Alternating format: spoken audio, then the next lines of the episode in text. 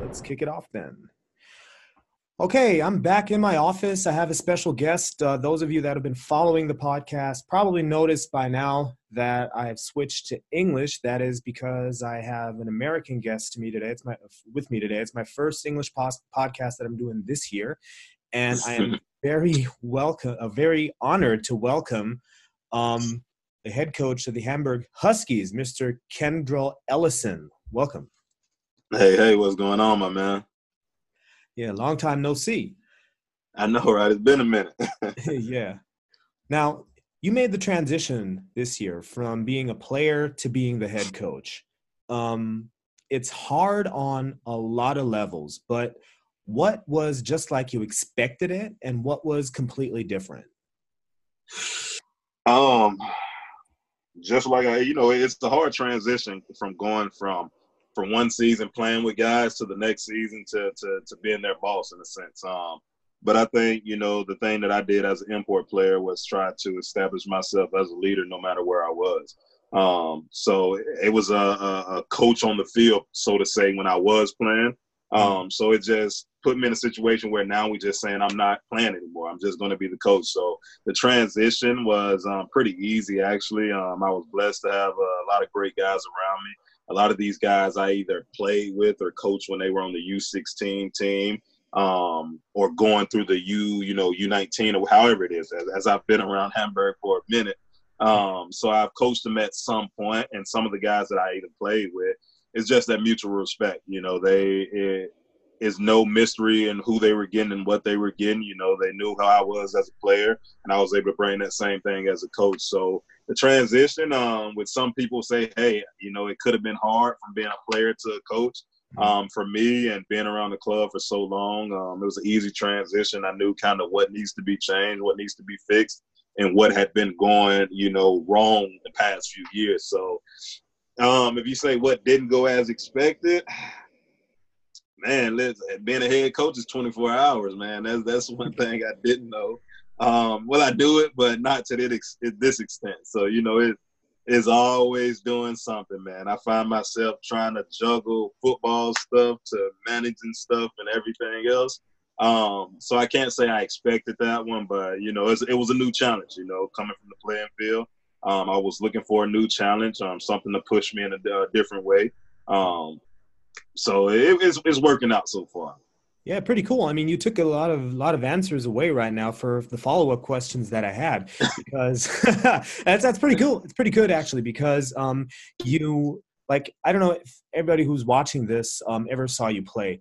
You were the kind of guy that would be intense and 100% for five or six quarters if you needed it. You know, and um, to remove that dimension of leading by example that it had to be replaced with something else because every every coach that you have has something under his belt where you know okay that's the guy who did that you know that's the guy mm-hmm. who had um, that success doing that and, and you were the coach who could go hard for five or six quarters um, and now that you mentioned how you actually drew these people to you because you just knew them as they were still young um, that kind of explains the magic behind why it all works because we've seen it happen a lot of times that players transition to be a coach and in their first year the team really sucks. And um, at, a, at the level that you guys are playing at you really couldn't afford it. And i think you played a played a decent season or what do you think um, you know, and that you know, the credit can be given to me, but that that has a lot to do with the players that was brought in. You know, we brought in some leaders to kind of you know help ease that transition. Also, um, we were a talented group. You know, the the problem that we had was. Um, we were a team that was so used to losing for so long. So we could always find a way to lose a game. Um, but finding a way to win the game was the hard part. You know, you think right. about the the two Solingen games, the Lubeck game, and um, the Langenfeld game. You know, we we found a way to lose those games. Games that we were in the lead. You know, that's the difference between being seven and seven and eleven and three. You know, right. so um, you know, it's easy because I'm at the forefront for all the credit to really come to me and say, "Hey, you did this, you did that." But man, when you bring in guys like um, Breezy, um, Big Run, and Little Run, um, Johnny and all these guys who have been playing on a higher level or, or Hamburg guys in general, um, it, it, it's helped. It helped a whole lot. And you know that mutual respect from when we played with one another. Like you said, they knew they knew what they were getting. You know, as a player, um, I learned early as an import that you know you can get your numbers, you can get your stats. That was that's what we should do as an import player over here.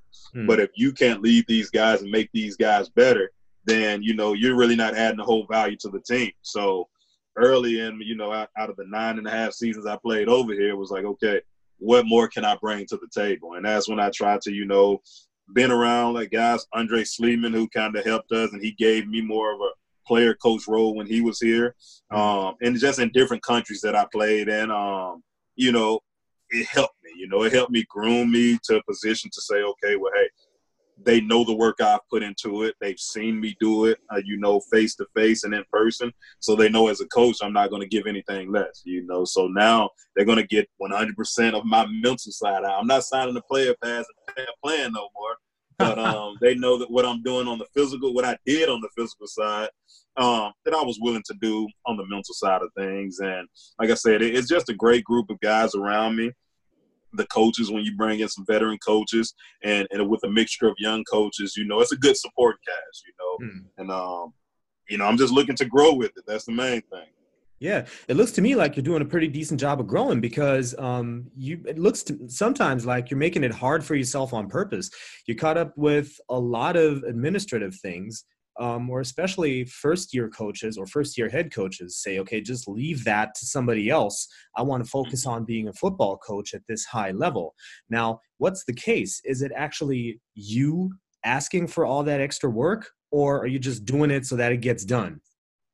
Hey, somebody got to do it, you know. So that's the thing. Um, you know, um, you know, I have I have a clear cut vision of what I want to do with this team, you know, and um, and sometimes I find myself, you know, saying, okay, well, if you want to do it right, make sure you do it yourself, you know. Um, and like I said, when I get to the point where I can delegate things to certain people and I know it's going to be done at, at a certain time, because right now my name is on it. And if my name is going to be on it, whether it's recruiting players, whether it's trying to get sponsors, um, then I want to make sure it's done the right way, you know. So, and that's a lot of people got to learn that, you know, people that's working with me and around me, you know, if I'm going to demand it for myself, I'm going to demand it from you also. So, um, yeah, some some of the you know board members they they get it rough from me right now because you know I'm I'm on it. You know I'm on them. Um, but that's how it's going to have to be. If we want to turn this into what I, I see Hamburg deserving and needing in the football team, then mm-hmm. it's going to take somebody that's no nonsense and going to put in the work. You know, I can't ask for things if I'm not putting in that work. You know, so I catch myself, you know, does it affect me on the X's and O's side of things? Um, that's why I say it's a 24 hour job, man. There's, there's a lot of not sleeping right now, but um, uh, there's a lot of things to do on the to do list. I got some good help around right now. Um, added some help that wasn't around last year, so we're gonna see um, how they pan out with it. Um, but right now, it's more like I, the I, the board entrusted me into saying, "Hey, let's turn this team around." And I told them, "Hey, if we're gonna turn this team around let me do it my way. You know, now if if the if the ship sinks and we do it my way, then hey, I'm a man. I'll take it and I'll say cool. But the old way that we were doing things, you know, we got to kind of change it. You know, so when I can get it all settled and where I can say, hey, you do this, you do this, you do that, and I know it gets done the way I want it to, then I'll kind of relieve some of the stress off myself. But right now, um, if you want to you want to change something and change the culture, it takes that that that hard work to be. So that's what it is. Right. Because to me, it looks like you're organizing a semi pro team in the way that you would organize like a lower tier league team to have everything just run um, to one person who makes all the calls. Now, it's I, I don't think it's that much of a disadvantage because the Huskies especially if you if you read what people are, saying or what the Huskies are putting out at social media, like uh, mm-hmm. uh, your name is on the uh, "We're looking for sponsors" post. Your name is on the recruiting post, literally with your email address, like contact. Mm-hmm. And it has generated um, certain questions like, why is the head coach involved in all of this? Um, and it's easy to get on the bandwagon. Like, um, okay, this is a GFL two team that's obviously just about to sink, and they're delegating everything to the head coach because nobody's doing it. I don't. I really don't think it's all that. It might be part of it, but I don't think it's all that. Nah, you know, it's so far from that. You know, but if you're looking at football form, you'll think that. So you got a lot of people that think, you know, we're we're not where we are, um, or we're we're at the bottom of the barrel. Trust me, we're in really good position right now. Um, I'm definitely not worried about the position. The thing is, like I said, I want it. You know, like I said, you can bring an American coach over here, you can get a German coach, and they say, hey, well, you're just going to pay me. You're paying me just to do football. But, you know, uh, like I said, Hamburg's my second home. Um, I've been around these guys for a long time. Um, and my loyalty lies within the players. You know, these guys I didn't I didn't bled with, I didn't fought with. So I've looked a lot of them in the eye and I told them, hey, I'm going to put in the work to to to build a program up for you that you deserve. You know, now like I said, if I fail, I fail. But I'm not going to half-ass them and give them half-ass. Now, don't get me wrong. We got a lot of people on the board that's doing amazing, uh, or the board, or just within the organization that's doing amazing things. Mm-hmm. Um, but certain things, I sit and say, hey, this is kind of what I want to do. You know, let me handle this. And you know, um, Charles asking me all the time, "Hey, is it too much for you?" And I'm like, when it's too much, I'll say it's too much, you know. So um, the things that I can't control, I give it to the people that can control, and I have my higher ups who I have to answer to. Um, but at the same time, it's like, hey, if I want them to believe in my vision, I got to put in that work to make that vision work. So if it's getting a food truck, if it's getting sponsors, and I got a young kid, Maxie, that's working with me with all these visuals and videos. Um, you know, we we we're we're being innovative in the way we're trying to do things. You know, we're not mm-hmm. trying to just do the old way of of, of, of you know marketing for football. You know, we're trying to really reach out to to to people to say, hey, this is we're trying to ride that football wave that's going on right now. You know, that's, that's going through all of Europe and especially Germany, and doing it the way that we would do it back home. You know, how I've seen it done in the past. Um, it's working somewhat. Um, and, and then at sometimes it's like, hey, it's hit or miss, you know, there's a soccer nation over here. But for the most part, you know, when people say, oh, well, the head coach is doing everything, um, we'll let them talk. You know, if I didn't want it, I wouldn't do it, you know. So, mm-hmm. um, what, what we say, um, what you eat don't make me shit. So, you know, I'm not worried. I'm not worried about what they're saying and what they're doing. You know, I know what we're doing. I know what we're building. I know the mentality that our team has. Um, so you know they can say we're falling apart. They can say we're we're just on the you know the cuffs of going to regional league. Nine nine nine nine. It ain't happening. So nine, that. and that's what all I, good. That's what I've been thinking about really because um, the Huskies have tried the other approach. They've tried to be like maximum professional. They tried to run it like a corporation, and mm-hmm let's be honest, it didn't work out that well for too long. Mm-hmm. So what you're doing now is maybe you're you're you're limiting the output as a football coach in the X's and O's right now. But mm. what is also happening is the Huskies are getting an identity, and I think that is what might be like the ticket that'll take you guys to a better future because if you look like um, like if you look at Elmshorn, um, I talked to to Elmshorn to Elmshorn's coach Jaron Meyer yesterday. Great guy, um, gave mm-hmm. me a lot of insights, and they're all about the output. They want to get the best players. They want to be run like a corporation. They want to have clear definitions of who does what, and he is very much confident in the case that if we ever slip up, if we ever start losing a season, then all these guys are going to go.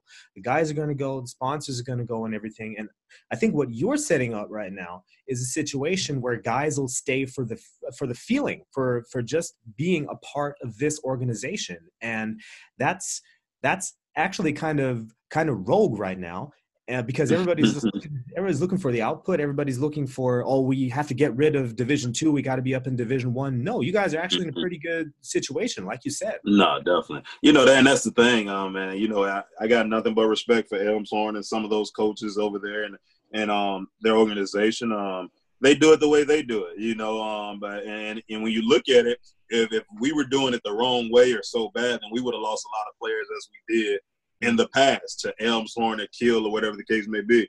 Um, he lost one or two players. You know, one one guy that was a, a, starter. Everybody else was just you know backup. So you know, so with something is going good, you know. And that's the thing I preach to these guys: a brotherhood, you know. And if we're to be this brotherhood, win, lose, or draw, you know what you're getting from me. You know what you're getting from the people around you. For so long, the Huskies had an identity of saying one thing and doing a complete different thing, you know. Um, and that was my first year to go was to change that mentality, change the perception of how people see the Huskies, you know. Um, and, and that's why I put my name on everything. If I put my name on it, uh, I, I say what I mean and I mean what I say, and there's nothing else that that's going on. So they know that, they feel that, and they understand. They know the work that I'm putting into it. So if they see their head coach putting in the work, then they're going to put in the same work for me. You know, as a player, there was always coaches who, you know, I played extra hard for because I didn't want to let them down. It was a different type of relationship, and that's what I try to build with these guys to say, hey, you know, football is football, but there's bigger things and there's life, and you got to understand, I'm more than a football coach to you. I'm a, I'll give you the shirt off my back, and I expect the same thing off of you. So trying to build that football brotherhood because as me as an ex-player myself, I still remember the locker room feeling, the feeling of playing with guys, you know, um, guys that I can go back to and call now, and I hadn't played with them in 10 years, you know. That's what football brings to you. Now, I just create a, a atmosphere where it's this clique of guys, that clique of guys, and this clique that come together two, three times a week, play football, then I can't expect them to go hard for each other because once the shit storms start flying, then the fingers gonna start being pointed, you know. So mm-hmm. I'm trying to create an atmosphere that you know these guys understand. It's a true brotherhood. That's why every post we we reiterate the same thing. You're gonna earn everything, and it's a brotherhood. And, and you know people gonna get tired of that hashtag, but it is what it is. You know, so. um, it's a mentality, and that's what I'm trying to do is continue to change that mentality. Um, and obviously, it's been working as we've been getting a lot of new players in. So hey, you know, I can't complain right now. Yeah, getting new players in is a good thing, but let's talk about the departures. Um, Moritz Mach, quarterback, mm. uh, quit playing this year. When did he inform you guys that uh, he was going to leave? Um, me and Mo were in touch since the end of last season. Actually, when I went over to the states for a couple months, um, you know, the number one thing I told him, hey, you got a lot of stuff you got going on with school, internships, and trying to figure out stuff. Figure it out. Figure out what Morris Mack wants to do. Don't worry about what Kendra wants you to do, the Huskies want you to do, family or friends want you to do. What do you want to do? Because if you can't go into a season and be focused on football, then you know we're not going to build into what we want to build. You know, so throughout the um, off season through January, I came back in um, middle of January, and um, I told him, hey, at the end of January, I kind of got to know something, you know. So he gave me an answer once I got back um, that hey, it's not working out like he want to with the internship and with school. Um, he has to focus on that, you know, and it, it sucks because you know it was me wanting to give him this team and for the future, you know, give him the keys to build how he wants to build it. Um, but like I said, there's things bigger than football that sometimes you just got to take care of. Morris is a Husky through and through, and I know if he had the time, he would be around. Um, and who knows, maybe he will be able to show up, you know, at some point if time permits. But if not, you know, I just want him to focus on the whole school thing right now. So um, it's a tough loss, but I think in Riley we found a good one. So, you know, we'll be okay. Yeah, and Moritz Mach, he had um, uh, you, you, mentioned his focus, and he's a very focused guy. I mean, he was so when he was in game day mode, man, he was focused to the point that it was scary. Mm-hmm. He was really intense field general. had this game plan in his head. who was so calm going through mm-hmm. his progression. And the only way you can get that way is to just like pre-play it in your head all the time, constantly. Um, you could say hello to him and he just looked right through you because it's so he, he was committed he was committed to it that's one thing i love about him um you know i, I coached Moritz when he was 15 years old so that shows you how old i'm getting over here but uh, you know um and he was that way as a young kid. You know, he knew what to expect from me, and we had that relationship. Um, and I was gonna squeeze him for everything he got, and you know, he delivered. You know, uh, that being that is a difference between being a backup and then being a, a, starter. And I, you know, he had his bumps and bruises, um, but at the end of the day, he did a hell of a job, a great job. And unfortunately, we can't build on that. But you know, once he get everything in order, I don't think Morris is done playing football. I just think Morris need to get some stuff figured out. So you know, we'll see Morris again for sure. Okay. And uh, what about Kenneth Sasupo? That's one that really has to hurt. He led the league in pass breakups. Um, let me just uh, bring people up to speed. Started up as a wide receiver when he was like really young. Transitioned to defensive back. Um, had a had a couple of really really good games in GFL one. Then you guys moved down.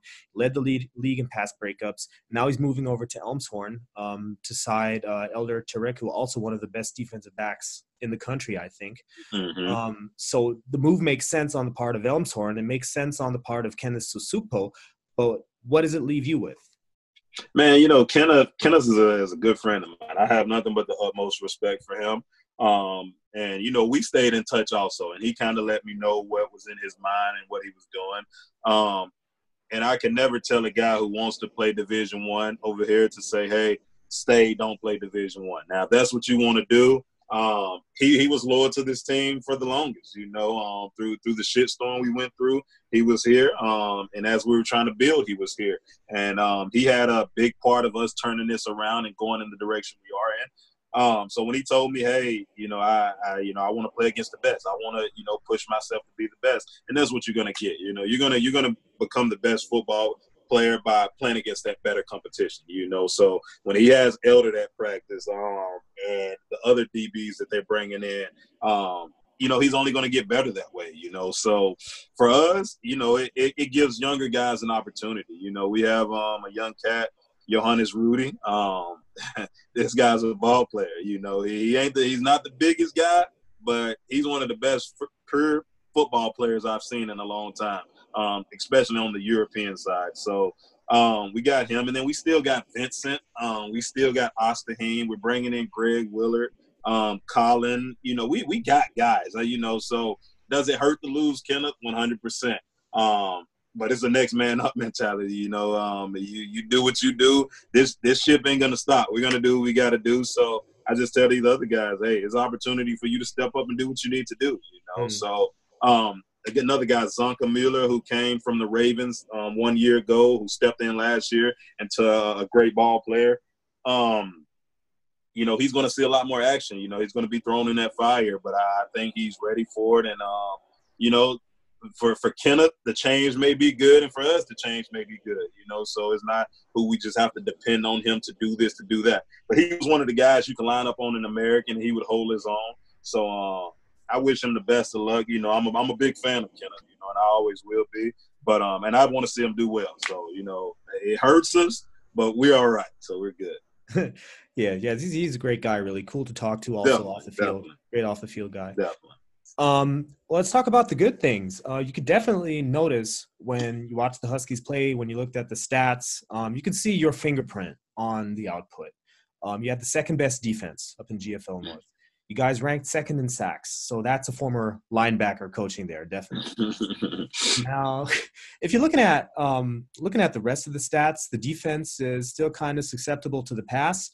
Is that mm-hmm. something that you're going to work on with a different scheme, or is it something that you're going to work on with an import? No, I think it was more about you know scheme wise. It was it was mental lapses. You know that that's why I say we're so used to finding ways to lose that you know it, that ugly head rears around the corner eventually. You know, um, you you know think about Solingen gang. We were up twenty some points. Um, and then Dorian Standard, he, he just started getting behind the cover four defense. You know, cover four, you you put the shell on top, nobody should get behind it. So just mental lapses. You know, it's more me wanting to harp on the techniques of being a defensive back, you know. Um, and even myself, play calling, I got sometimes conservative in saying, hey, well, I'm a brand, I'm gonna just sit back and a team that isn't going to be able to pass, they shouldn't pass. But as always in Germany, you never you you think something's not going to happen, and then the worst happens, you know. um, or the the Lubeck game when we let um Chris Waddy beat us on the same route over and over and over again, and it's just you know when we should be playing um two man under, guys are playing cover two in their head, you know, and not running with them. So um, I'm really harping on the little things, the mental things, you know, that and everybody's good in quarter one through three, you know, but in the fourth quarter when that pressure comes, can you really start thinking the right way? You know, are you just getting fuzzy brain and just start, you know, making these mistakes, you know, and that's that's a big part of our fourth quarter program that we do where we, you know, we make it hard on purpose for them to go hard for four quarters and and make it harder at the end. So when your body's tired, mentally you can lock in a little bit more. And I think, you know, scheme wise, I'm gonna change some things to kind of help out um, and, and, as well. But then bringing in Greg also is going to help. Um, you know, uh, American DB, that's you that safety net that you always want to have back there. You know, so um, you got to understand, man. For the for the most part, we played with one import last year. As Javonte was hurt for a lot of this time. Mm. So, um, you know, what we know in house is, hey, what we did with one import with Lamont, you know, that was, hey, and now we're gonna bring in three more dogs to add to Lamont. So, like I said, I'm not worried. We just got to keep building. We got to keep mm. building, and when we turn these dogs loose this year, um, listen, um, we picked up some some. We got some linebackers, some new guys on the team, defensive linemen. Like the defense, I tell them, hey, we were second, but hey, that wasn't good enough. You know, we, we need to be much better. There's a lot more improvement. So, you know, just to think about it, when you look on paper, I'm, i get excited about it. You know, and that's, as a defensive coach, you look at these guys and you're like, shit, like these guys can run around and play ball. Um, mm-hmm. But it's my job to make sure they understand the scheme. They understand what we're trying to do, and it fits like a puzzle. So on paper, no no football is played on paper. So we'll see what happens. All right, sir. Well, let's let's uh, just about wrap this up here. I'll hit you with the two minute drill now. Just nail you with ten questions, and uh, you just right. answer as good as you can. Cool. Okay. How high do you want to be ranked at the end of 2020? Uh, one or two. How large is your roster going to be? Uh, we, well, we got 63, but you know how that is over here. So I said we have about 55 solid guys. Okay. How many imports are you going to get? Four. How many rookies do you have? Probably 10, 12. How many coaches do you have? Around eight. How big is your supporting staff? Could always be bigger. okay. How often do you train right now? Uh, three days a week. Where do you see the team's strengths? Oh, physicality. We're going to be physical this year, and we're going to really assert ourselves. Nice. How many people from other teams have joined your team? Around 25. And if it's not going to be you, who's going to be number one at the end of 2020? I'm only planning for us to be there. So hey, the, everybody got to see us this year. All right, way to go. Well, thanks, sir. You have a great Sunday. And hey, I appreciate it, my man. Bye. Have a good one, boss man.